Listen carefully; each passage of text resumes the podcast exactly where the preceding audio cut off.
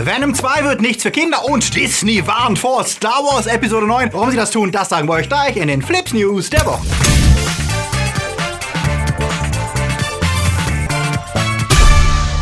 Themen der Woche. Bond ist back. Mulan macht ernst. Cats werden anders. Neue Xbox schadet Spielen. Aladdin ist arbeitslos. Life ist immer noch strange. The Boys Reloaded und Serienmörder lügen. Flips wird im Dezember unterstützt von unseren Flips Guardians. Daniel Brück, Srasot, Heimlicher Punkt Official, Nanoska, Dark System, Sterntor 1, Alter I und Wir, Tony Barth, Derby, Anja Scholz, Akoya, Daniel Schuh, Der Twaslöper, JFK Faker, T-Unit CB, Silko Pillasch, Luca Kamens und Sepp Kerschbaumer. Ein großer Dank geht auch an unsere Flips Junior Guardians. Guardians. Vielen Dank für euren Support. Flips wird diese Woche unterstützt von Raid Shadow Legends. Das kennen die meisten von euch wahrscheinlich schon. Das ist das RPG für alle, die auf Fantasy und Gritty Action mit coolem Look stehen. Raid Shadow Legends ist beeindruckend detailliert und aufwendig 3D animiert und man kann es jetzt am PC und Mac spielen. Dabei kann die fantastische Grafik selbst mit Konsolentiteln mithalten und ist echt richtig großartig. Schaut euch mal diese wunderschönen Animationen an und die Story-Kampagne ist auch richtig gut gemacht. Ihr spielt in einer Fantasy-Welt mit über 400 Champions, die ihr sammeln und customizen könnt. Mit Elfen, Rittern, Orks, Untoten und viel mehr. Das Beste ist, dass man gegen andere Spieler auch live antreten kann, in rundenbasierter Player vs. Player Action in Arenen. Ich spiele Raid jetzt schon seit ein paar Monaten und seit neuestem auch am PC und ich mag die liebevoll designten Settings und dass man so viele Möglichkeiten hat, seine Figuren individuell zu leveln. Raid Shadow Legends könnt ihr jetzt kostenlos auf jedem PC und Mac installieren. Es läuft perfekt, auch wenn ihr keinen High-End-Rechner habt. Das Spiel hat weltweit schon 15 Millionen Spieler und eine extrem aktive Community, mit der könnt ihr euch messen und diskutieren. Ladet euch Raid Shadow Legends durch den Link in der Videobeschreibung runter und bekommt 50.000 Silbergeld und einen epischen Champion als Startgoodie dazu. Spielt mit und zeigt, was ihr drauf habt. Die Reaktion der Fans beeinflusst Film und das ganz konkret.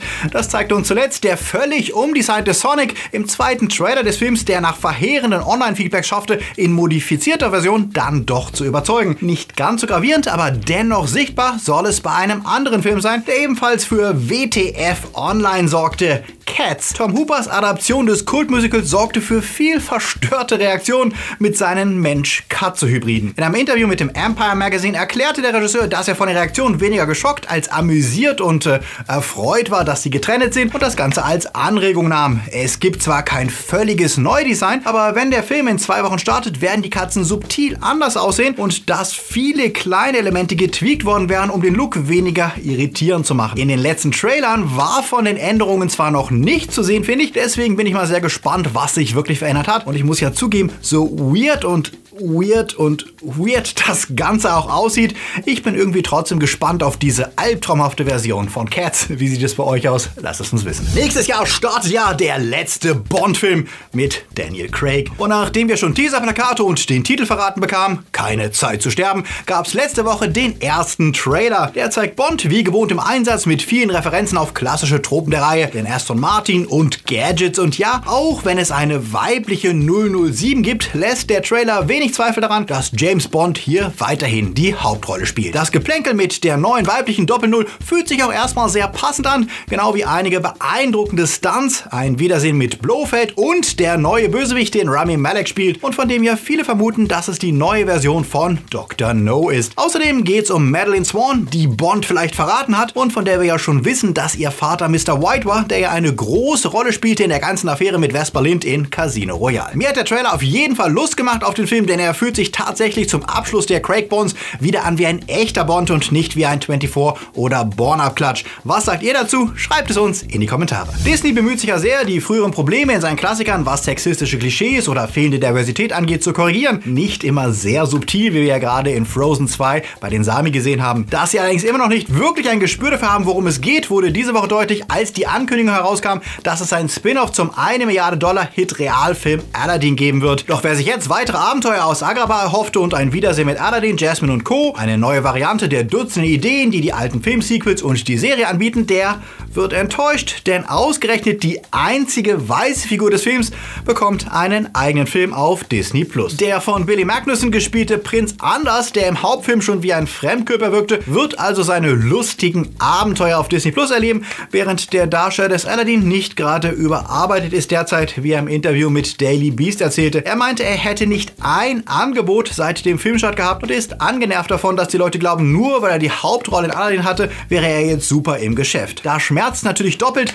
wenn ausgerechnet die einzige weiße, winzige Nebenrolle mit kaum einer Minute Screentime einen eigenen Film auf Disney Plus bekommt. Ich bin ja grundsätzlich kein Fan des Aladdin Remakes und fand die gesamte Besetzung eher ein bisschen vergessenswert, aber ja, der Move zeigt, dass Disney das mit der Diversity wohl eher als Marketing-Move ansieht, als wirklich kapiert hat. Wir freuen uns dann mal auf den lustigen Prinz. Und wenn wir gerade bei Disney Remake sind, was wäre die Woche ohne ein weiteres? Mulan war diesmal dran und könnte tatsächlich etwas Neues bieten, denn im Gegensatz zu Aladdin, König der Löwen und Die Schöne und das Biest sieht die Neuverfilmung der alten Sage wie ein eigenständiger Film und kein Szene für Szene Nachäffung des vorigen Films aus. Ernsthafter vom Tonfall und garantiert approved by China könnte Mulan das erste Werk der Remake-Welle sein, das tatsächlich eine Daseinsberechtigung hat. Findet ihr den Ansatz gut oder hättet ihr tatsächlich wie bei König der Löwen wieder ein Szene für Szene Remake lieber gesehen? Lasst es uns wissen. Im ganzen Trubel um Spider-Mans Zukunft im MCU und dem Showdown zwischen Sony und Marvel, der ja dann vorläufig doch nochmal im Sinne der Fans gelöst wurde, haben wir fast Sonys zweites Superhelden-Standbein vergessen. Venom. Den Überraschungserfolg mit Tom Hardy, der zeigte, dass der Symbiotenträger auch ohne den Netzschwinger richtig Kasse machen kann. Für Teil 2 wurde ja ein Auftritt von Carnage, gespielt von Woody Harrelson, angeteased, was viele Fans fragen ließ, wie denn der Serienkiller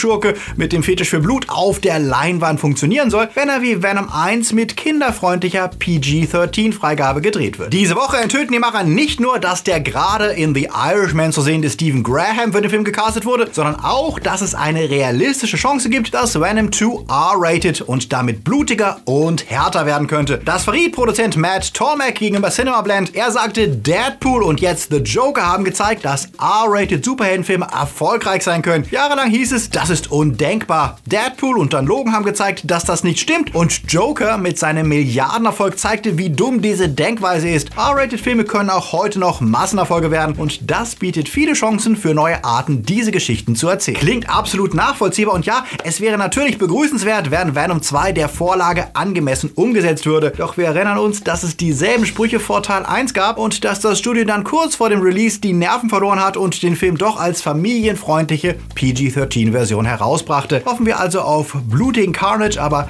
rechnen wir vielleicht nicht zu fest damit. Nach einigen ruhigen Monaten, in denen hauptsächlich über die kommenden Serien berichtet wurde, läutet Marvel mit dem Drop des Trailers zu Black Widow jetzt den Hype auf Phase 4 ein. Das Prequel, das nach Civil War spielt, wird uns mehr von Black Widows Vergangenheit erzählen und hoffentlich den Abschied ermöglichen, den Endgame ihr verweigerte und wohl auch ihre vermutliche Nachfolgerin vorstellt. Der erste Trailer verabschiedet sich vom CGI-Bombast der letzten Filme und verspricht einen bodenständigeren Film mit kleinerer Bedrohung, aber trotzdem jede Menge Action. Wir haben uns ja am Mittwoch in einem eigenen Video schon ausführlich über den Trailer unterhalten. Klickt doch da mal drauf, wenn ihr mehr wissen möchtet. Aber uns hat er durchaus Lust gemacht auf Black Widows Abenteuer mit dem Red Guardian, dem Taskmaster und jede Menge tödlicher Assassinen. Star Wars Episode 9 kommt mit großen Schritten näher. Am 18. Dezember startet die finale Folge der Skywalker-Saga und die PR-Maschine arbeitet auf Hochtouren. Die Stars sind auf Interviewmarathon in allen Shows und ja, es gibt sogar einen Fan, der den Film schon gesehen hat. Denn Disney und Lucasfilm erfüllten einem sterbenden Fan seinen letzten Wunsch, Episode 9 vor seinem Tod noch mit seinem kleinen Sohn zusammen zu sehen. Disney-Boss Bob Iger höchstpersönlich schaltete sich ein, nachdem das Rowans Hospiz auf Twitter um Hilfe gebeten hatte und sie ermöglichten den Patienten tatsächlich eine Version des Films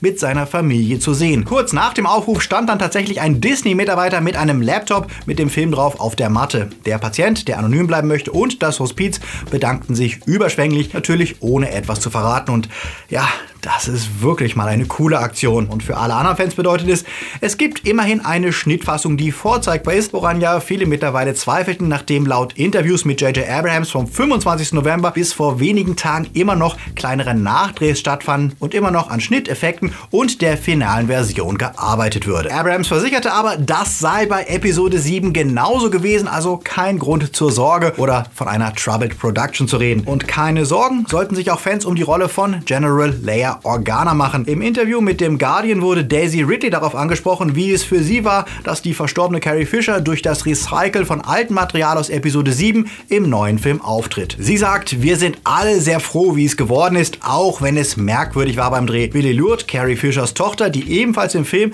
in einer kleinen Rolle vorkommt, meinte, es sei, als würde sie noch einmal mit ihrer Mutter arbeiten können und es ermöglichte allen einen Abschluss zu finden. Hoffen wir, dass Leias Geschichte auch inhaltlich zu einem würdigen Abschluss findet. Ach ja, und dann war da noch die Meldung, dass Disney vor Episode 9 einen Warnhinweis einblenden wird. Und zwar nicht, wie man vermuten könnte, einen mit Spoiler, weil sich sonst äh, Fans beschweren, dass ihnen der Film die Handlung vom Film verrät, sondern eine Warnung, die wir sonst eher von Spielekonsolen kennen. Eine Epilepsiewarnung, weil es im Film wohl Szenen mit stark flackernden Lichtern gibt, die bei Epilepsiekranken Anfälle oder Migräne auslösen könnten. Außerdem wird Disney mit einer Epilepsiestiftung zusammenarbeiten, um Zuschauer vor dem Film zu informieren, auch wenn sie natürlich nicht sagen, um welche Szene es gehen wird. Die Vorsicht ist wohl nachvollziehbar, nachdem Disney nach Die Unglaublichen 2 bei einer ähnlichen Szene Ärger bekommen hatte und auch eine Folge der Watchmen wurde mit einer Warnung für fotosensitive Zuschauer versehen. Was sie wohl nicht verhindern können, sind die Fanreaktionen, wenn die Fans den Film nicht mögen sollten und deswegen einen Anfall oder Migräne bekommen. Gleich verrate ich euch noch, warum die neue kommende Xbox tatsächlich schlecht für Gamer sein könnte. Aber erstmal geht es jetzt weiter mit Serien. The Boys war ja wohl der größte Erfolg, den Amazon dieses Jahr mit eigenen Produktionen verbuchen konnte. Die dreckig brutale Superhelden sind Arschlöcher-Serie konnte Publikum wie Kritiker begeistern, die alle gespannt sind auf Staffel 2, die schon seit Spätsommer gedreht wird. Diese Woche liegte der erste Trailer für die nächste Runde ins Netz, den Amazon auf der CCXP in Sao Paulo präsentiert hatte, wo die Macher und Stars zu Gast waren. Der Trailer verrät noch nicht so viel und war eine Mischung aus neuem und altem Material, eher ein Stimmungsbild als tatsächlich Vorschau auf das, was kommt. Was wir sagen können, es bleibt bei der Mischung aus blutiger Action und moralisch hochambivalenten Figuren, bei denen selten klar ist, ob sie jetzt gut, böse oder irgendwie nur arme Arschgeigen sind. Was wir noch nicht zu sehen bekommen, sind die Neuzugänge in der Besetzung wie Patton Oswald, von dem weiterhin unklar ist, wen er spielt, und Aya Cash, der den Nazi-Helden Stormfront geben wird. Trotzdem ein nettes Goodie für alle Fans, um die lange Wartezeit bis zum nächsten Sommer zu überbrücken, wenn The Boys zurückkehren. Netflix versorgt passend zur Weihnachtszeit seine Zuschauer mit einer neuen grausigen True Crime Doku. Alle Fans von Making a Murderer bekommen mit The Confession Killer fesselnden Nachschub. Die Doku-Serie rollt noch einmal den Fall des legendären Serienkillers Henry Lee Lucas auf, der festgenommen wurde, weil er seine Mutter ermordet hatte und dann plötzlich anfing, immer weitere Morde zu gestehen. Er behauptete, über 600 Frauen umgebracht zu haben, überall in Amerika. Ein vermeintlicher Glücksgriff für die Ermittler, die froh waren, fast jeden ungeklärten Mord plötzlich auf Lucas schieben zu können und den Mörder damit zur Celebrity machten. Doch was ist wirklich dran an der Geschichte? Was passierte, als Journalisten und Staatsanwälte begannen, nachzuprüfen, ob er die Morde wirklich begangen hat? Das ist die Geschichte, die die Serie erzählt und die einmal mehr nicht wirklich geeignet ist, das Vertrauen in die Polizei zu fördern. Schaut mal rein, wenn ihr einen resistenten Magen habt, in The Confession Killer. Die nächste Konsolengeneration steht fürs kommende Jahr ins Haus und während Nintendo mit der Switch Lite eher auf abgespeckte Funktionalität setzt und damit Rekordgewinne einfährt, besprechen Sony und Microsoft neue Kraftpakete mit der PS5 und der kommenden Xbox, die bisher unter dem Arbeitstitel Scarlet bekannt ist. Diese Woche flammte allerdings ein schon erledigt geglaubtes Gerücht erneut auf, nämlich das, dass Microsoft neben der kraftvollen Xbox auch eine günstigere abgespeckte auf den Markt bringen will. Die wären dann die Nachfolger der One S und One X und hören auf den Arbeitstitel Lockhart und Anaconda. Seit dem Sommer war die Fachpresse davon ausgegangen, dass Lockhart abgesagt wurde. Doch diese Woche berichtete Jason Schreier von Kotaku, dass die günstigere Konsole, die von der Leistung ungefähr einer heutigen PS4 Pro entspräche und ohne Disklaufwerk daherkommt, weiterhin in Planung ist. Laut seinen Informationen plant Microsoft Lockhart tatsächlich mit dem Game Pass und xCloud Streaming zu promoten, quasi als Konkurrenz zu Google Stadia, dem es ja schon jetzt haushoch überlegen ist. Das erscheint sinnvoll, wie ja auch Nintendos zweigleisiger Erfolg mit einem abgespeckten Lite-Modell zeigt. Doch es gibt auch Bedenken gegen diese Strategie, denn laut Spieleentwicklern verlangt Microsoft, dass alle Spiele auf beiden Varianten der Konsole laufen. Ähnlich wie das derzeit mit der One S und der One X der Fall ist. Spieleentwickler fürchten dadurch höhere Kosten und ein generelles Ausbremsen neuer Technik, denn wenn sie gezwungen sind, dass jedes Spiel auch auf der schwächeren Hardware läuft, können sie die Möglichkeiten der kraftvollen Next-Gen-Konsole nicht richtig ausnutzen, außer sie würden das Spiel tatsächlich zweimal getrennt entwickeln. Spieler, die also einen Qualitätssprung bei der Grafik erwarten, wie das beispielsweise von der PS3 zur PS4 der Fall war, könnten enttäuscht werden, denn durch die Fußfessel der Kompatibilität sehen Cross-Platform-Games ja heute schon deutlich schlechter aus als Exklusivtitel, aber selbst Exklusivtitel könnten durch die Spaltung der Xbox in starke und schwache Konsole an Opulenz verlieren. Wie steht ihr dazu? Wollt ihr lieber Power-Konsole Konsolen oder günstigere Versionen mit Optimierung für Streaming. Was interessiert euch mehr? Lasst es uns wissen. Wer hier regelmäßig zuschaut, der weiß es ja. Manic und ich sind große Fans der Life is Strange Games Season 2. Die Story der Brüder Sean und Daniel auf ihrer Flucht quer durch die USA in Zeiten des zunehmenden Rassismus fand letzte Woche ihr episches Finale. Und alle, die das Game über Monate begleitet haben, werden in Episode 5 erleben, ob sie Daniel richtig erzogen haben und ein guter, großer Bruder waren oder ähm, eher nicht. Das Ganze ist gewohnt emotional und spart nicht mit politischen Seitenhieben, moralischen Herausforderungen und nicht zuletzt Action, die Magneto alt aussehen lassen würde. Don't Not hat es tatsächlich geschafft, erzählerisch wie technisch Season 1 und das Sequel nochmal zu toppen. Und wer Fan von Life is Strange ist, sollte sich Folge 5 schnell runterladen. Game Pass-Besitzer kommen ja eh immer recht schnell in den Genuss der Serie. Und wer Life is Strange bisher noch nicht gespielt hat und auf starke Narrative mit Entscheidungen steht, die wirklich Einfluss auf die Geschichte haben, der sollte über die Feiertage einfach mal anfangen mit Life is Strange 2. Ihr müsst übrigens dazu den ersten Teil nicht gespielt haben. Jumanji ist hier und die Starts der Woche kommen gleich mit. Jumanji, das Reboot-Sequel des Robin Williams-Klassikers, wurde ja 2017 zu einem Überraschungshit, der alle Erwartungen übertraf. Da wundert es wenig, dass sein Sequel ins Haus steht. Wieder mit Dwayne Johnson, Karen Gillan, Kevin Hart und Jack Black als Avatare der nicht mehr ganz so jugendlichen Helden. Ich habe den Film am Mittwoch bei der Premiere gesehen und darf leider nicht sagen, dass er mir gefallen hat, denn es herrscht noch Embargo bis Dienstag. Wenn wir aber nach dem Trailer gehen, dann dürften Fans des ersten Teils auch hier wieder auf ihre Kosten kommen bei Jumanji The Next Level. Black Christmas ist das zweite Remake des Slasher-Klassikers von 1974, diesmal allerdings in der jugendfreundlichen PG-13-Version. Aber natürlich geht es auch diesmal wieder um einen Killer, der zur Weihnachtszeit College-Studentinnen meuchelt, die sich diesmal allerdings energisch zur Wehr setzen. Ob das jugendfreundliche Rating der Spannung schadet oder ob er trotzdem für Nervenkitzel sorgt, das wissen wir leider noch nicht, denn der Film wurde der Presse vorab nicht gezeigt. Sicher ein gutes Zeichen. Motherless Brooklyn ist ein Herzensprojekt von Sean Penn, der nicht nur die Hauptrolle spielt, sondern auch geschrieben und Regie geführt hat. Die Story spielt in den 50er Jahren und Penn spielt einen Privatdetektiv mit Tourette, der rauskriegen will, wer seinen Mentor umgebracht hat und dabei einer Verschwörung der Immobilienhaie auf die Schliche kommt. Die Kritik war gespalten, während die einen Penns Ambition loben, beklagten andere, dass das Ganze irgendwie wirkt wie eine Klischeesammlung zwischen Chinatown und Roger Rabbit. Das reicht im Schnitt nur für knappe 6,5 Punkte für für Motherless Brooklyn. Wir freuen uns natürlich, wenn ihr nicht nur unsere Privat-Twitter- und Insta-Profile stalkt, sondern auch die Flips News in allen relevanten Social Networks. Und wenn ihr es noch nicht getan habt, schaut auf jeden Fall mal in unser Video rein vom letzten Mittwoch. Da haben wir nämlich ein neues Format angefangen und dort geht es darum, dass wir ausführlicher über ein einziges Thema reden und das war diesmal Black Widow. Klickt euch da unbedingt mal rein. Und auch zur Weihnachtszeit heißt es, wir brauchen euren Support. Also wenn ihr noch nicht abonniert habt und Flips mögt, dann folgt uns doch jetzt und aktiviert die Glocke, um nichts zu verpassen. Und wer mehr machen möchte, als kleiner Kanal finanzieren wir uns auch über die Community, also freuen wir uns über jedes einmalige Trinkgeld per PayPal, aber natürlich auch über jeden, der regelmäßig Flips unterstützen möchte, über Patreon. Wie das zum Beispiel unsere Flips Timelots tun, die ihr hier seht. Zusammen mit den Guardians, Junior Guardians, Patroni und Padawans ermöglichen sie, dass es bis heute Flips gibt und hoffentlich auch noch in 2020 geben wird. Ja, tatsächlich, auch wenn viele glauben, YouTuber verdienen haufenweise Geld. Nein, kleine Kanäle wie unsere sind auf Patreon zu Support angewiesen. Und wenn du mithelfen willst und deinen Namen auch mal hier lesen willst, dann klick dich jetzt auf Patreon. Die Links sind in der Beschreibung. Und alle, die schon dabei sind, vielen Dank, Leute. Wir hören uns dann demnächst mal wieder im Discord Hangout, nur für Supporter. Wir hoffen, ihr habt vom Nikolaus was Nettes im Stiefel gehabt am Freitag. Ansonsten tröstet euch mit guten Filmen, Serien und Games.